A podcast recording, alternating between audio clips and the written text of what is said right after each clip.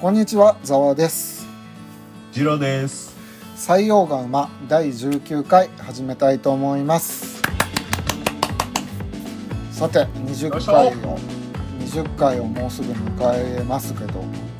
はい。どうですか。あっという間でしたん？よね。んあっという間の19回じゃないですか。そうですね。もう何ヶ月？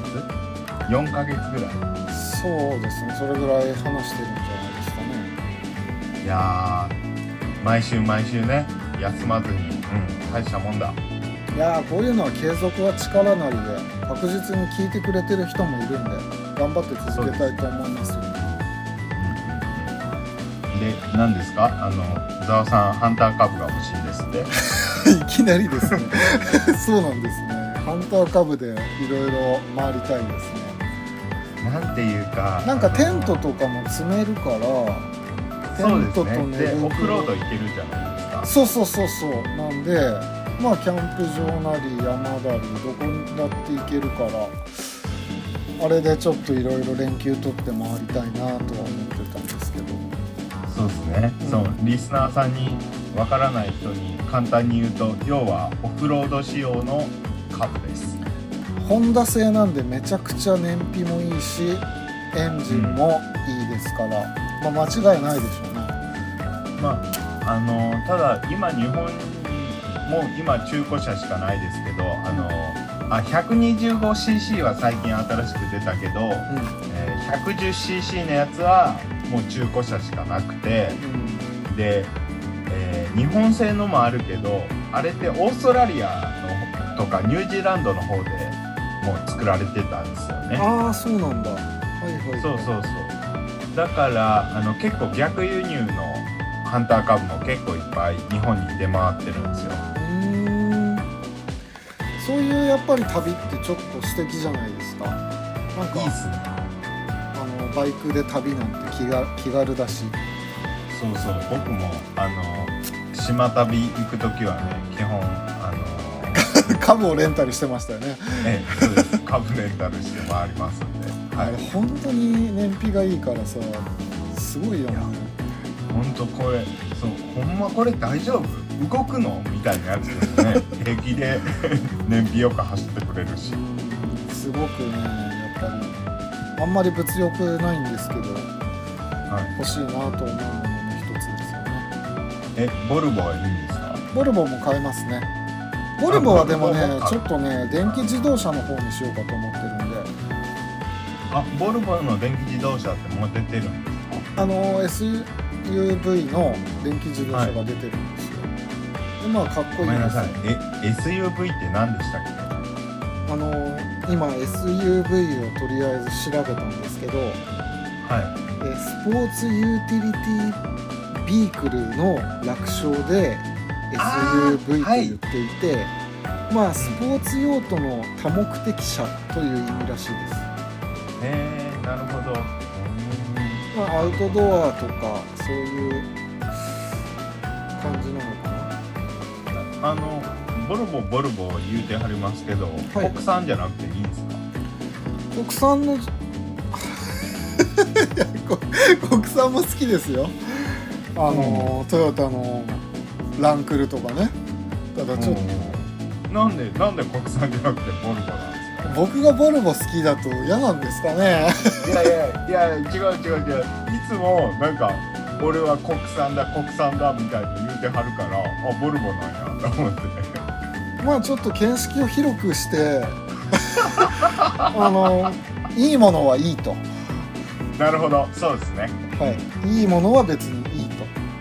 なるほどその中でボルボボルボはあのいいものだとボルボはいいものだ なるほどわかりました はいそんなことはどうでもいいんですよ 欲しいものあとはほうきが欲しいですね最近あほうきいいっすよねほうきが欲しくてちょっといいほうきが欲しいんですよね、それはもう日本製って決めてますなるほどなるほどはい二郎さんはなんか自転車が欲しいって言ってましたけどそうですねちょっと自転車やっぱこうなんていうんですかね移動性があって手軽に乗れるものが欲しくて、その欲しい自転車っていうのはロードなのかロードじゃない、うんなんかロードと、えもう一つなんかありましたっけジャンルが、えーロード系とうん、なんつったっけあれえーとママウウンンテテンンババイイククかあーそうマウンテンとロードの中間ぐらいのやつああなるほどねが欲しいかないいじゃないですかはまあくしくも乗り物が欲しいってことでねいそうですねやっぱりいろいろ外に出ていきたいんですねそうですねそれでですね、まあ、今日は雑談会にしようと思ったんですよ、はい、まあ、とりあえず先週先週まで独裁者の話とか決めてはい話してたんで、今日は緩い感じで話したいんですけどはいまずじゃあ僕から何か言いましょうかねとりあえはい、ずね、どうぞあのー最近さお店とかさ、はいまあ、お店じゃなくても病院なんか調べるときにさうんまあ、知らない街でそういうの調べる時って今ネットで調べるじゃないですか基本的にそうですねはいで特に口コミ評価なんかを見てさうんあここは3.5以上だから美味しいんだろうなとかさはいはいはあれ良くないんですよいなんであのですね最近ニュースで見たんですけど、これ完全に、あのニュースニュースで見たんですけどソースはニュースってことですねあのテレビテレビの地上波のニュースで見たんですけどはいこんな事件があってねはいあのーある病院のはい普通の町医者なんですけどはいそれは歯医者さんだったかなうんうんある時口コミですごい低評価ばっかり書かれることがあったんですよえで読んでも内容がその身に覚えのないことばかりで待ち時間が長いとか、先生の態度が悪いとか、えうんあの痛いのにとりあえず様子見で帰らされたとかうん別に身に覚えのない理由で低評価とかを受けてたらしいんですねその歯医者さあんが。で今の人って結構そういう口コミとか見て初めての人なんか特に選ぶじゃないですか、ーそうっすねこの歯医者さんにしようとか、このお店にしようとか。うんうんでなんでだろうな身に覚えない低評価ついてるなと思って困ってたんですよ。はいでそれで何週間か何ヶ月か過ぎた後にはい一本の営業電話が入ったんですね。えざわさんにあ違うその病院によああはいその低評価ばっかり口コミ書かれてるうんうんうんなんでだろうなと思ってて数週間数ヶ月後に電話が1本かかってきてその内容が、はいあのー低評価とか悪い評価の口コミ消すサービスをうちの会社はやってるんですけどどうですかっていうマジっすかはいではその全部ネット上でやり取りしてんでその会うこともないらしいんですよねえでこれやられちゃうとお店とか病院ってものすごく困る困るんですよあ完全に多分つながってるんですよね詐欺あー詐欺というかなんて言うんだろうなえすごい悪いこと考えるやつがいるもんでうんなるほどすごいっすねでまあそうなんだ Google さんとかに相談してもうんその確固たる証拠がないと消さないって言うんですよはいでそれを消せるのっていうのは書いた人だけらしいんですねあうんうんうんだからもう多分つながってるんだろうなってわかるじゃないですかこんなのうーんなるほどうんそういうなんか詐欺が詐欺詐欺だよねうん最近なんか結構横行しててはいで我々もまあ僕もなんなんですけどすぐにその知らない病院とかお店なんかネットの評価とかで調べちゃうんですけどはいいやー当てになんないなと思ってあーなるほどいやそういう一部のバカがね本当にこの社会を住みにくく住みにくくするんですよまあそうっすねうん それはね確かにねありますねうんでも今みんなそうでしょそのそれは歯医者さんを特集してたんですけどその飲食店とかでも多分同じことなんですよはいその友達で行くとか彼女と行くとかでお店予約するんでもやっぱ星の評価が高い店をできるだけみんな取ろうとするじゃないですか、うんうんうんでももう誰がどうコントロールしてるのかなんてわからないですよねそうんうんうのんそこってフェアじゃないから匿名で全部やってるわけでそんな信じちゃいけないよっていうことですよなるほどそうっすね怖いっすねだから僕はもう見ないです よ外れたら外れたでなんかもう後で笑い話として誰かに話すってことにしますよ、うんいいんじゃないですなんかかあとはい、あれですね口コミ本当の口コミうん実際のね友達とかに聞いてみたりしてね、うんどっか最近行った店で美味しいの知ってるとか、ああまあ親しい友達とかのねああそれはいいと思いますようん、しかもなんか味なんてさ僕がうまいと思うものをジロさんがまずいって思うかもしれない しまあね それはうんだしそそのれ言ったらまあもう千差も言わないけ万ど別ですしそのなんかそんな他人の評価を気にして生きていたくないですよその、うんうんうんなんかブランド物とかを結構ありがたがるじゃないですか皆さんあはいはあいうのも別に自分がいいと思ったものを身につけてねい、うん、あのその周りの評価を気にしすぎると生きづらくなりますよ本当にまあ そうっすねなんか僕怒られてます今 いやもうなんか俺 腹立ったんですよなんかで自分にもねちょっと反省しなきゃって思ったんですよなんかすごい日本人ってわけでもないけど行列を作るじゃないはいあの感じもさうんなんでそんなみんながいいって思うものに並ぶのかなっていう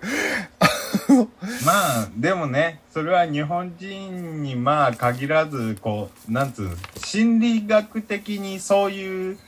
うーん側面が人間ってあるらしいじゃないですかなんか大衆なんたらこうたらとかいうその心理的な作用みたいのがはいはいはいはいそうだからまあちょっと日本人はそれが顕著なのかもしれないですけどもうだからもうやめます僕は食べログの評価も見ませんしあでもね、うんあのブロックチェーンって流行ってるじゃないですか何でしたっけそれブロックチェーンってまあ要はその集権的なシステムじゃなくてうん中央集権的なシステムその一つのプラットフォームがうん全てをこうコントロールするんじゃなくてうんその全員がこう監視してるみたいなシステムああだからビットコインとか仮想通貨の形だよねそうそうそうそうそうそうそうそうあーはいはいはいはいはいだから言っちゃえばそのブロックチェーンのシステムをその食べログみたいなものに導入すればうーんより信用度の高いものができるわけですよね。ああまあそうだよねだから結局食べログというサイトがどれぐらい信憑性があるのかってものをさらに評価するみたいな形だよね、まあ、そうですね。そうですね。うん。あーまあ、そん、な簡単にできるもんじゃないんでしょうけど、うんまああの、ブロックチェーンってのは、本当すごい、こう、可能性を感じますよね。これからの社会システム。あーそうかそういうことかうん。ああなるほどなまあ、ただ、あれって、その、マイニングとかいうのが、いるのかなその、チェックするのに。おーで、それにはすごい電あの電気が必要らしいんですよマイニングっていうチェックみたいのをするのにすごい電気を消費するらしいんですよああそうなんだはいはいはいそうだからあのー、本当かなりのそういう設備が整ってないと なかなか難しいらしいんですけどああそうなんだでそのマイナーっていう人なんかなそのマイニングをする人たちのことうんうんうんでそういう人たちがこうすごい頑張ってるらしいですよ そのマイニング をすごいそれこそなんか AI とかにやらせればいいのにねああまあでもそういう風にもなってくんすかねもしかしたら、うんうんもうすでになってるのかもしれないですねまあそうなのかあー、でも今僕が言ったその病院の口コミとかの話でも、アマゾンが結構中国とかに切れてたんだよねなんか向こうが組織ぐるみで星とかいっぱいつけたりしててなんか評価を全部消したかなんかしたんだよね確かああなるほどなるほどだからもうほんと信用できないよあれすごいいい制度だと思ったのよいい答えも悪いこともその評うん商品に対して自由に言えるって、うんうんだけどもうそういう不正がさ出てきちゃうとさ、もうダメよね、うんなるほどまあそんなことがありましてちょっと腹が立ったんですよ私はあなるほど自分にねじゃあじゃあそのなんていうんですかそういう IT 関係のうんネタではい、僕からも一つ、はい、お願いしますよえーイスラエルのスパイウェアペガサ ス好きだな中東出てきましたねいやこれ別にあの中東を調べてたら出てきたってわけじゃなくてこれ多分しばらく前に多分普通にテレビでも報道されたんじゃないかなああはいはいたペガサスただ多分日本ではすごい認知度低いと思いますけどああえっとイスラエルのスパイウェアペガサス、そうんまあそもそもスパイウェアって何っていう話なんですけどうんあのまあ要はウイルスみたいな感じですコンピューターウイルスみたいな感じですああはいはいはいそのコンピュータースマートフォンなどの電子機器から、うんえーインターネットに対して情報を送り出すソフトウェア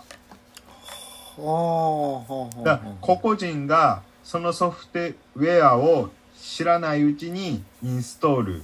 してでそのまま電子機器の中にそのソフトウェアが入って、えーそのソフトウェア内のあーソフトウェアじゃない電子機器内の情報が外部に送信されるとまあウイルスですよね簡単に言うと。ああそうだねうんうんんんそうそうでそのイスラエルのうんまあ、サイバー企業、えー NSO グループっていうところによって開発されたうんウイルスらしいんです。あ、まあ、スパイウェアらしいんですけど、ペガサス。はいはいで、何が問題かっていうと、まあ、ウイルスっていう時点で怖いじゃ怖いんですけど、うんあの、えー今年の7月うんに、えー、様々な国の政治家や活動家やジャーナリストのうんそういう電子機器とかの端末に潜んでたことが分かったらしいんですよ。ええ怖いねで、その、名目上は、その、犯罪やテロの捜査支援のためのもので、えーイスラエル国防省の承認を受けた政府にのみ販売されているっていうソフトらしいんですね。ああなるほどえーっと、まあ、えじゃあ主要な顧客としては、うんえーアゼルバイジャン、バーレーン、ハンガリー、インド、カザフスタン、メキシコ、モロッコ、ルワンダ、サウジアラビア、アラブ首長国連邦、がうん主要な顧客ってされてるんですけど、うんこういう国に共通してることがあって、はいはいはいえー情報統制が厳しくて、うんえー強権的な政権の支配を維持している。なるほどそう。で、えー人権侵害を数多く犯してきた国が数多く含まれてるらしいっす。うーん結局そうか、うんで実際そのペガサスを、うんえーが原因でどういうことが起こったかっつうと、うんえーえーサウジアラビアのある記者うんが政府に批判的な報道をしてたらしいんですね。はいはいはいで、えーえっとですねその人が、まあ、殺害されたらしいんですよ。おっとっと穏やかだし穏やかじゃないですね でその人の婚約者の携帯電話がスパイウェアのターゲットになってたらしいんですよ。あー怖いね本人じゃなくてね婚約者。あーはいはいはいはいはいでもう一つ挙げると,、えー、とモロッコのジャーナリストの方が、えーそのモロッコの当局に逮捕されて、えーペガサスの攻撃を受けて監視下に、えー置かれている。うんで、えー最後にもう一つ、えーメキシコのフリージャーナリストの人も、えー州警察と政治家を批判する報道をした後に殺害されてでその人の携帯電話の中にもペガサスが入ってたっていう結局もうダメですね監視社会が進みすぎてていやーそうやっぱねまあイスラエルの話多分第3回とか第4回ぐらいにしたじゃないですか。ああはいはいはいはいあそこで、そのサイバー組織がすごいよみたいなあー話をちらっとしたと思うんですけど、うんまあこういうこともされているんですね。ただ僕思ったのはそはのいペガサスでしたっけ、はい。今回発この今回発発見されてしまったってことはうん。まだまだ二流ってことだと思うんですよそうですね。そだうから多そ分の各国やってて全そうそ然う、見ペつガかサっスがたまたま表に出ただけで、そうそうそう世の中にそういうのは山ほどあるんでしょうね。だからもうその特にアメリカとか中国とかももっうんうとん分かりにくくて優秀なスパイウェアみたいのを持ってると思いますよ。そうですね。で今回ペガサスっていうのがたまたま見つかっただけで見つかったってことはやっぱりそのスパイウェアとしての役割を十分に発揮できてないってことですからうん。見つかってないものが山ほどあるって考えると恐ろしいですね。だから下手なこと言えませんよ、うん。我々も。もいや、本当に。 まあ、僕らは多分、まあ大丈夫じゃないですか。いやいやいやいやだってこう戦ってるじゃないですか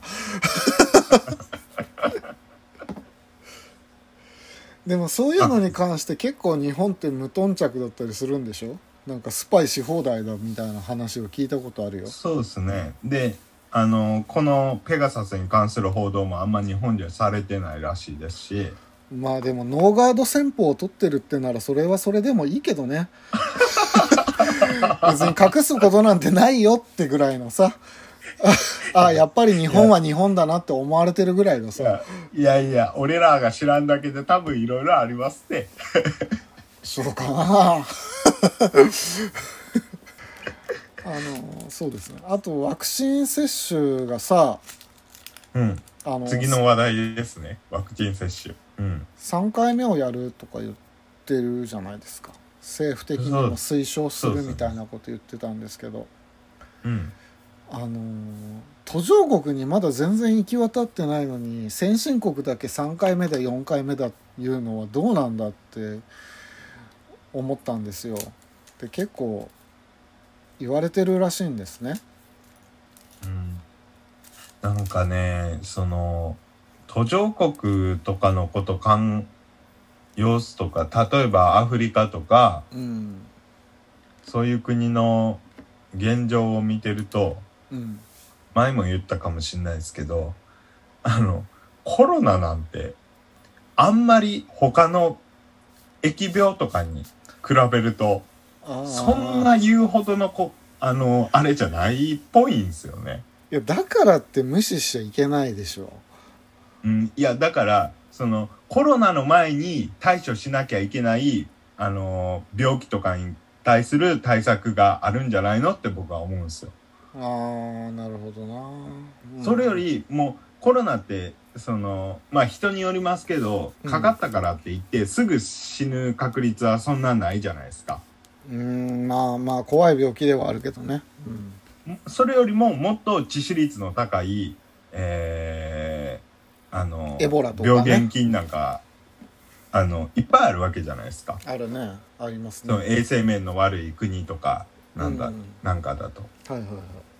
じゃあそういう国はまずその前にそういうとこどうにかしようよって。いやーまあだけどなんかね先進国ばっかりさお金のある国ばっかりがうんなんか命の選別じゃないけどさうん、優先され続けてるっていうのはやっぱり問題だと思うんだよ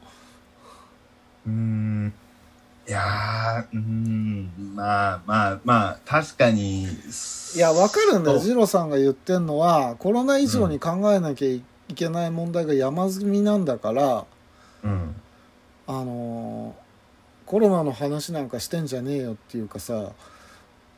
なんていうかな、まあく国によると国によるっていうかうんまあだけどうん今こうパンデミックで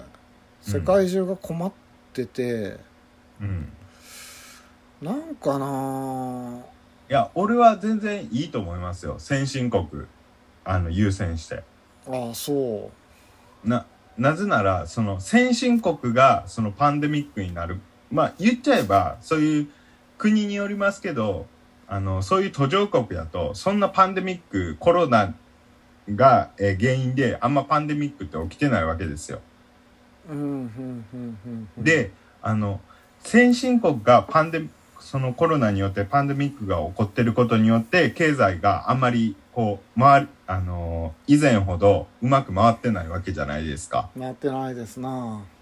でそれで先進国があのパンデミックを抑えてワクチン打ってパ,、えーパンデミックを抑えることによって先進国の経済が回り始めれば途上国もそのなんて言うんですか経済が回復してくるというか、うんその先進国が回ってないことによって途上国がこう余波を受けてるわけじゃないですか経済に関する。うんうんうんうんうんだからまずその先進国を立て直すつまり先進国のパンデミックを抑えるのを優先させていいんじゃないかなって思うんですけうど、んうーんなんかもう分かりますよでも本当今 AI と話してるみたいでしたよ考え方がすごい機械的で危険危険な思想ですよ本当に僕今実際シリシリになんか説明受けてんのかなと思いましたよ えこの人人間だよなっていうあヒューマニズムとか道徳的な観点からいや、わかりますよ、そういうの。分かった上で言ってるんですよ。すいませんなんでそんな機械的な、もうちょっとその、人間らしいとこ見せてくださいよ。人間らしいとこだから僕はまずそのえーっとあれですえーなソマリそなんかいろいろあるじゃないですかそのまあエイズもそうやし、えーそソマリアはいはいはい。そソマリアって地域の名前かはいはいはい。まあいろいろあってなんかそこに対する人道支援をじゃあそのもっと強化してってくれよってうーん。うーんまあでも、すごい政治的な話をしてるな。いやぜ違う全然政治的な話じゃない全然政治的な話じゃないこれは。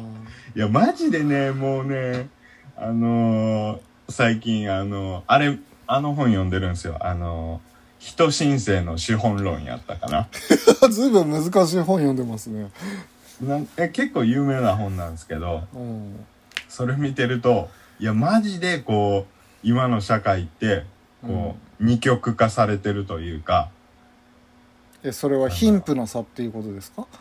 まあそうですね搾取する側される側ああまあその資本主義の影ですよねそうそうそう影のそう部分ですよねいやマジでほんま日本も我々全然その情報がないだけで、うん我々ってすごい搾取してんやなっていうのがああなるほどまあそうでしょうねそうそうそうそうだって日本のだから彼らにとっちゃその途上国の人にとって一番やっぱこうあの今必要なものって何って思った時やっぱコロナじゃないなって俺は思うんですよねあ優彼らのためを思ってですよ優先順位としてってことねそうそう彼らを助助けるためのプロセスとして うーんうんうんうんうんまあ、なんてわねかりますけど響かないな、そうですか。すいません。ま あ、まあ、はい、すいまいせやん。なんか言ってることは多分まっとうだし実際そうなんだろうけどなんて言うんだろうな ちょっとやっぱ人間味に欠けるんだろうなおかしいな、そうかな、すいません。わかんないや。あちょっと話ー題変えましょうか。あ変えてくださいちょっと良くない流れですよちょっと台湾の話していいですか。台湾いいですねなんか美味しいものも多いし新日だしえっとね観光すべきところもありそうだし これからうん冬、冬、秋、冬と季節が移り変わっていくじゃない ですか。おおうジジイみたいなこと言いますね はいはいあの、ざわさん鍋って好きですか鍋大好きですほとんど僕も好きなんですけど。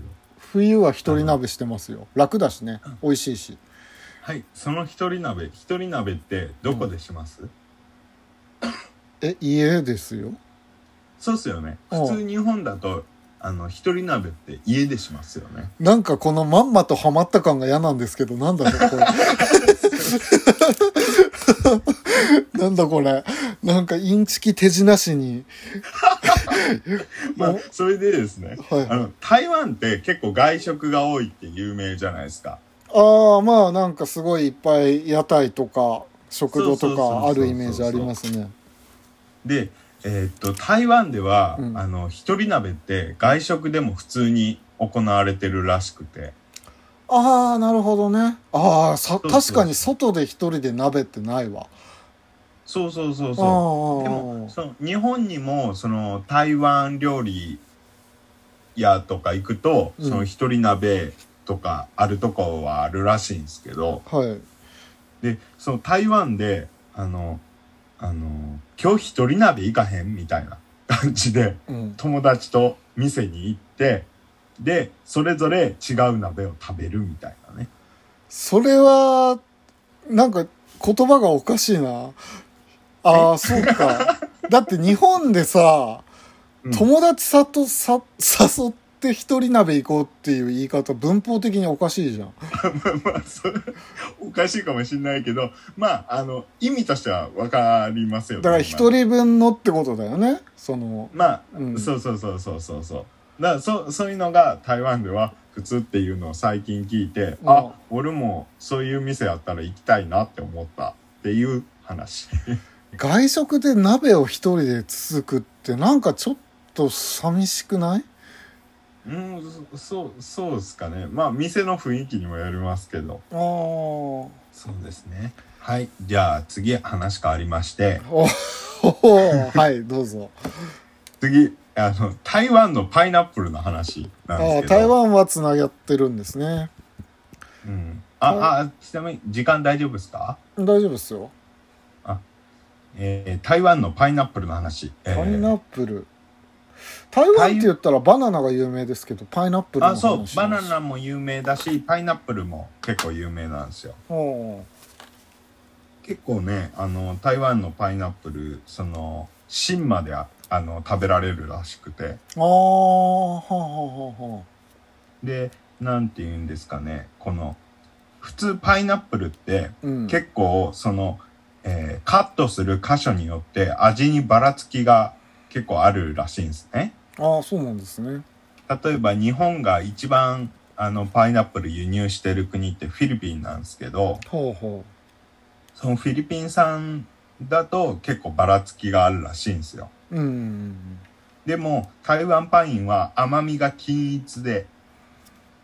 へえ甘みも強くて柔らかくくて、うんえーあとパイナップル特有の意外が感が薄いらしいんですよ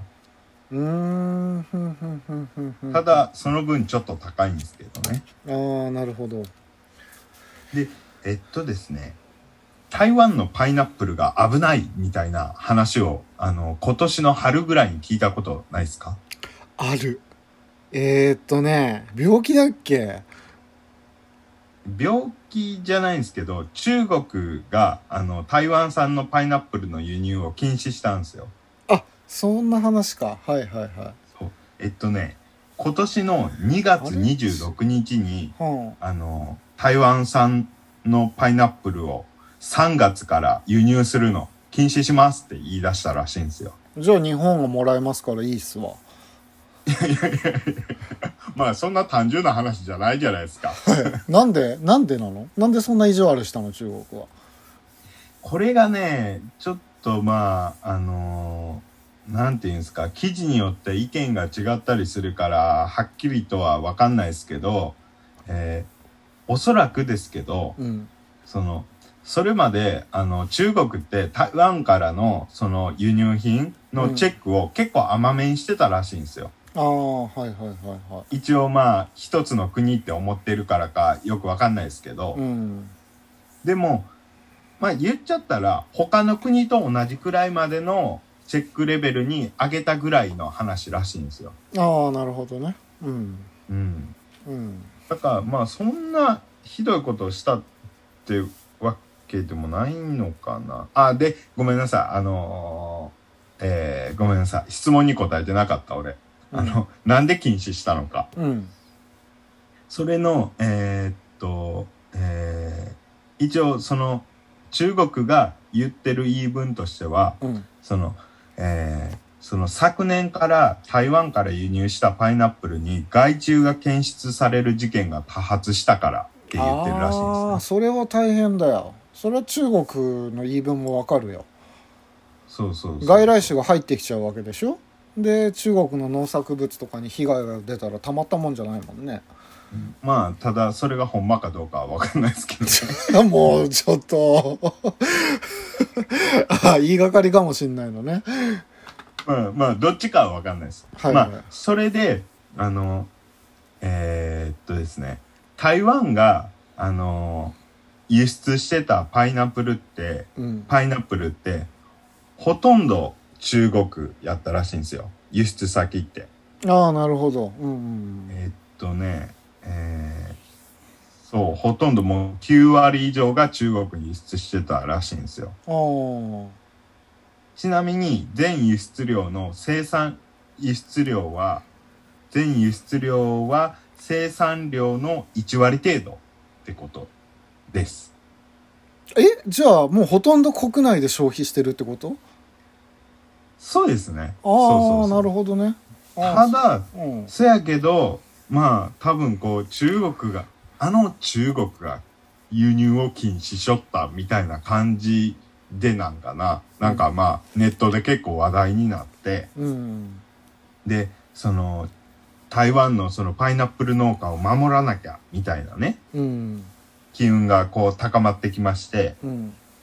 で、えー台湾に親近感を抱く日本人消費者がうん結構購入したらしいんですよ。ああそうなんだすごいね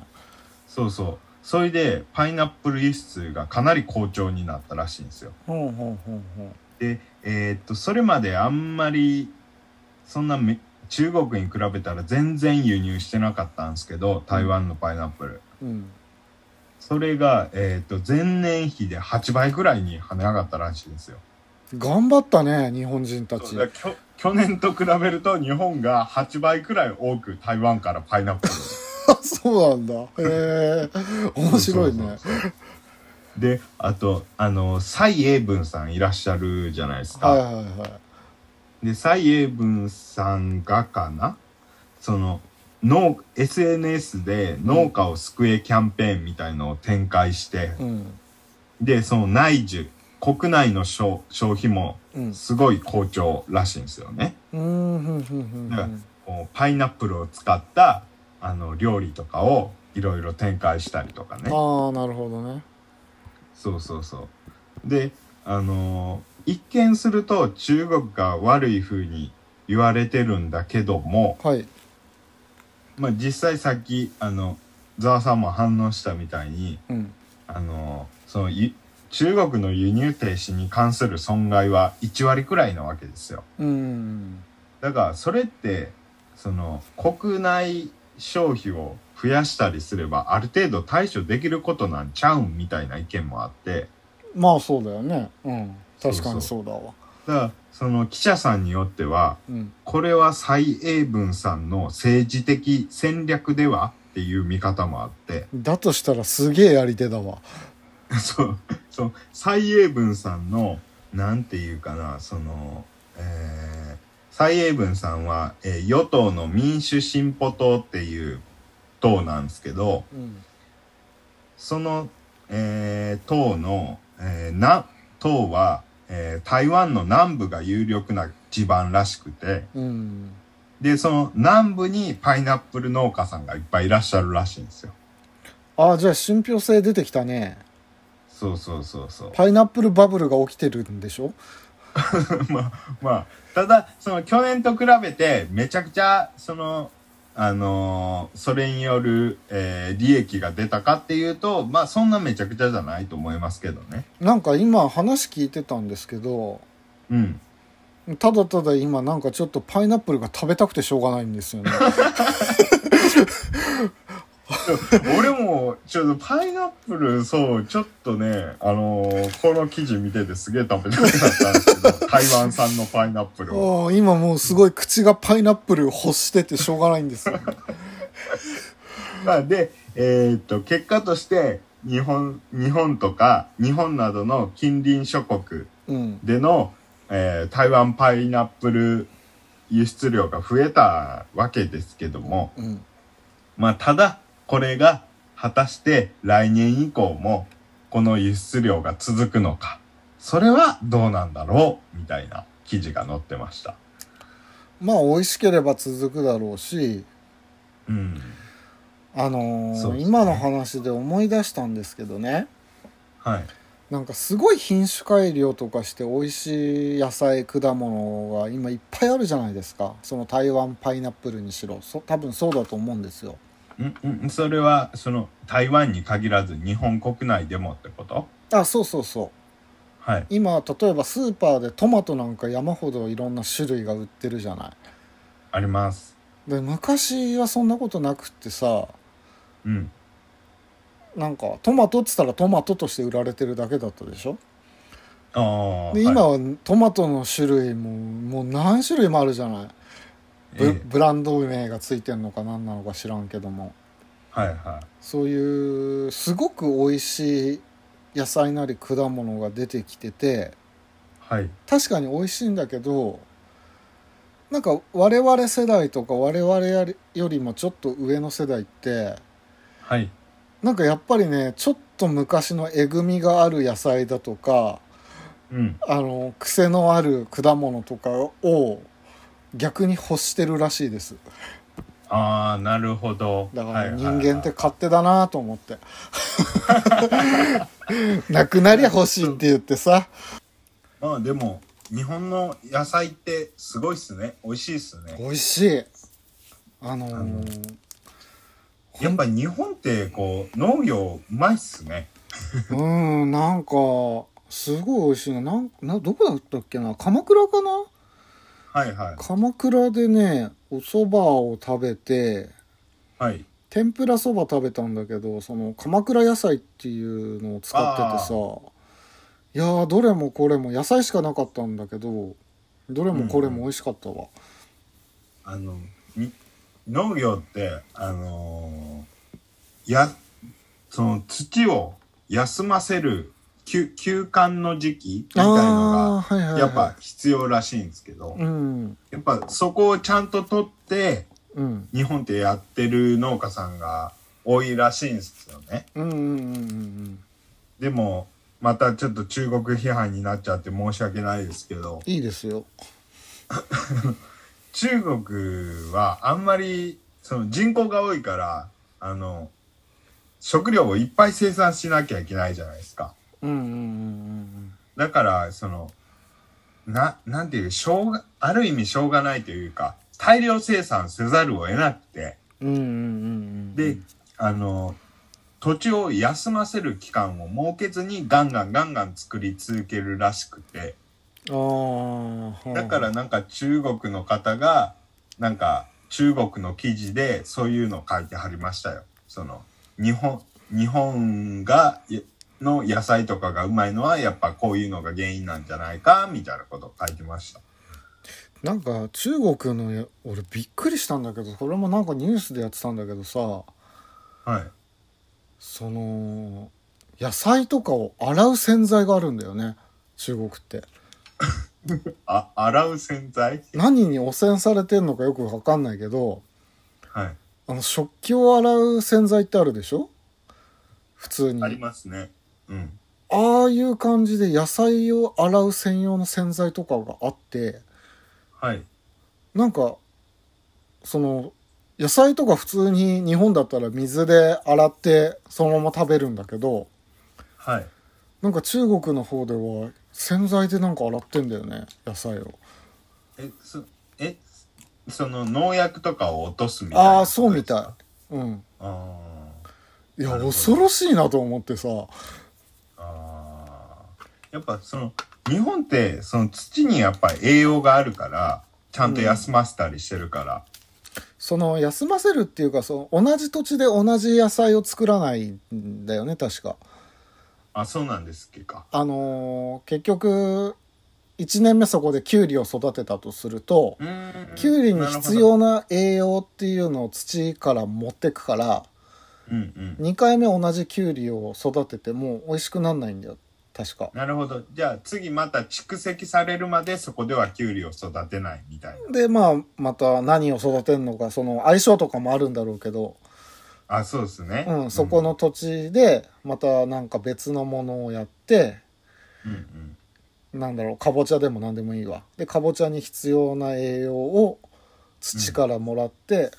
その間にきゅうりに必要な栄養は貯められるからみたいな感じなんだよなああなるほどまあそんな余裕がないんですねだからこう農薬とかをいっぱい使っちゃうわけですねあーそうなんだろうね農薬まみれなんじゃないかなまあでも日本もねあうの、ん日本どうなんですかね農薬って昔結構あの巻いたりしてはったじゃないですかあーい今ってあんま巻いてないんですかねよく知らないんですけど今まあだから国が認めてないものはもちろん使ってないだろうけどあその多分今、うん宣伝文句として有機野菜とかさあうん無農薬とか書いてる野菜のが売れるんだと思うんだわあーあの消費者側はにいそういう意識が結構強くあるから多少高くても無農薬のものとかうん有機野菜とかを求めて、はいはいそううんいう文言がない野菜っていうのは結果的に売れなくなってくるんじゃないのかなはいはいはいだから消費者意識が高いんだよね多分日本なるほ人のど僕もねあの近くのスーパーにあのはいはいニンニク僕結構好きでニンニクよく買うんすけどああはいはいあの結構やっぱ安いあのニンニクって基本結構高いんですよねああその中国産は安いけど国産高いよねそうそうで、はい前まで僕中国産の買ってたんですよああはいはいはいでもちょっとこの間ううんーんやっぱりなちょっとあの体のことも考えてと思って、うん。青森県産だったかなあーのニンニク買ったんですけどあめちゃくちゃ高いですね 中国産に比べるとあ。いあれや、そうだね。高いね。一塊いくらぐらいだったかな結構さ300円とかしたかなひうんと一つ一つってことは、3倍ぐらい高いのか。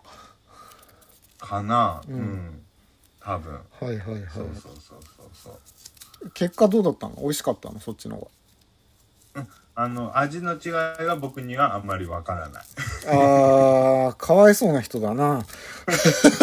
まあでもまあ安心感はありますよねまあそうだね。そう中国産、日本産。うーん。まあいろいろありますわな。うんまあそそんな感じですかねうんいいじゃないですか今日今回はめちゃくちゃ好きなことばっか話してますけどまあ来週は第20回ということで、まあ、何かしらのスペシャル回にしたいと思うので、あじゃあお任せしますねうん任されましたよああいいじゃないですかあとまあすごいことが起こるのか なあまり期待値を上げない方がいいんでこれぐらいにしておきますけどはいじゃあいつものお願いしますはい、えーご意見ご要望等ございましたらこちらのメールアドレスまでお願いします、えー sogu.zj.gmail.com そぐ .zj.gmail.com までお願いします。えっ、と、Twitter の方もやってますんで、そちらでも構いません。ははいありがとうございますい。